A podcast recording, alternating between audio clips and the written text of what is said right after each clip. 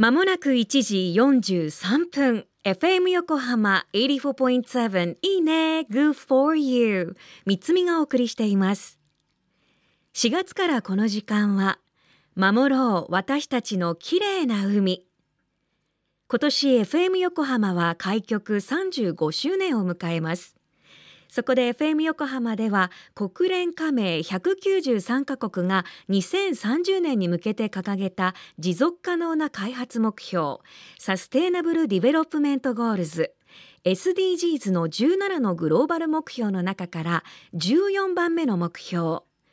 海の豊かさを守ること。海洋ゴミ問題を中心に取り組んでいきます。その一つとしてこのコーナーではかけがえのない海にまつわるいろいろな情報を月曜日から木曜日まで毎日お届け。今週は横須賀おっぱまに本部を置く。国立研究開発法人海洋研究開発機構通称ジャムステックの海洋プラスチック動態研究グループリーダー千葉早苗さんのインタビューをオンエアします。今日は海洋プラスチックの問題点について。千葉さんお願いします。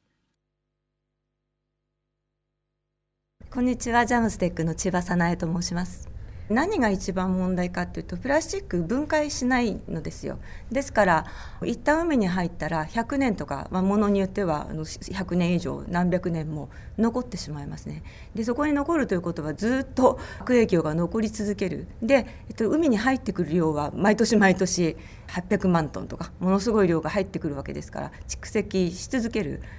わけですね。それが問題な分解されないであの悪影響がどんどん蓄積されていくことがまず問題になります。で具体的にどんな被害があるかっていうとまず大きいものに関してはよく皆さん写真なんかでねあのかわいそうな写真ご覧になってると思うけれども漁網であるとかが体に絡まって動けなくなった海洋生物ですね、えっと、アザラシであるとかウミガメであるとかあとはあのペットボトルの蓋とかちょっと大きめのプラスチックを飲み込んででそれで胃が詰まってしまって死んでしまった海鳥とか海洋哺乳類クジラとかイルカとかそういう絡まったり間違って食べてしまうことによる被害が甚大です。でそういう大きなね海の生物っていうのは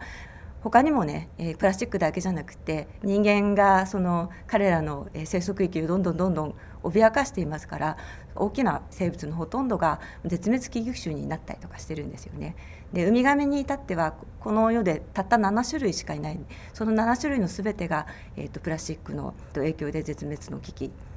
えプラスチックだけじゃないけどねあの絶滅の危機を加速しちゃってる。感じになってます。で小さい方になってはあの小さい方マイクロプラスチックの方に関してはちっちゃいからちっちゃい生き物が食べますよね。プランクトンってご存知か分かんないけどあのミジンコみたいなね生き物が例えばその細かくなったプランクトンを食べる。であるいはちっちゃい魚。あのイワシみたいなねちっちゃい魚はそのまま浮かんでるマイクロプラスチックを食べますよね。そうするとそれが大きい魚に食べられたり食滅連鎖って言いますけどその食べる食べられ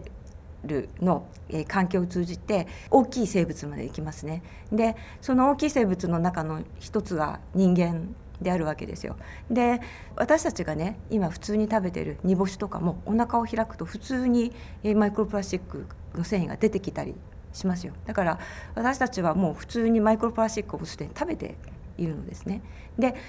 何がそれがいけないかっていうと、えー、プラスチック自体が悪さをするというよりは、まあ、多少はそのちっちゃい生物に悪さするだろうけどというよりはそのプラスチックって海に浮かんでいる間に浮かんでいる悪い化学物質をこう吸着しちゃうんですね。ですのでプラスチック自体じゃなくていけないものをたくさんついつけちゃってる。あとはプラスチックが作られる過程でいろんなあの化学物質をつけますよね紫外線に強くなるようにとか熱に強くなるようにとかそういう化学物質がついてるで元からついてる化学物質ががったりとかあとはその海に浮かんで悪い化学物質をつけたりしてその悪い化学物質のキャリアになっちゃってるんですよね。でそれが食べて食べられてその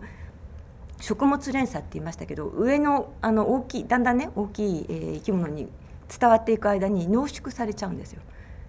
だから大きいものに行けば行くほどその化学物質の悪影響を受けている可能性が人間もそうです。でもそのどのくらい、えー、どういう影響があるのかっていうのは、まあ、盛んに研究されてるけどあの全容が分かってなくてじゃあどのくらいまで海洋プラスチックがあのマイクロプラスチックが海にあればなら許容範囲なのかとかそういうことをね出すのが非常に難しいんですねそこが問題になっています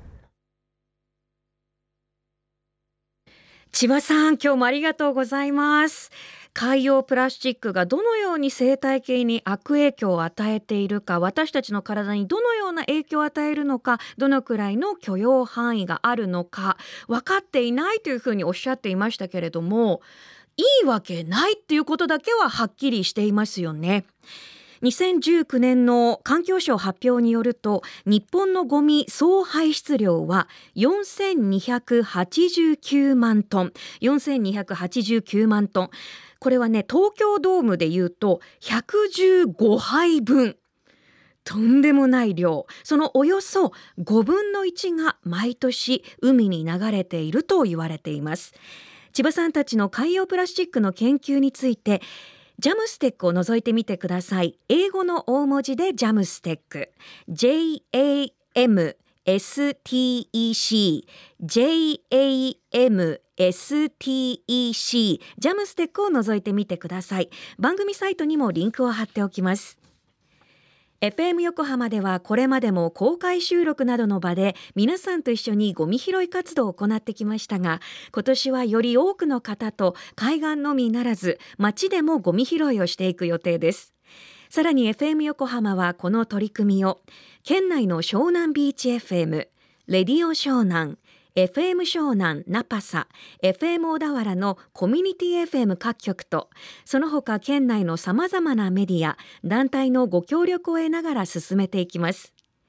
これらのメディアは神奈川守ろう私たちのきれいな海実行委員会として日本財団の海と日本プロジェクトの推進パートナーとして活動。詳しくは FM 横浜守ろう。私たちのきれいな海特設サイトをご覧ください。開局35周年の今年は皆さんと共に神奈川の海をきれいにして全国全世界に誇れる自慢できる海にしていきたいと思っています。FM 横浜守ろう。私たちのきれいな海。Change for the Blue 明日も同じ時間に。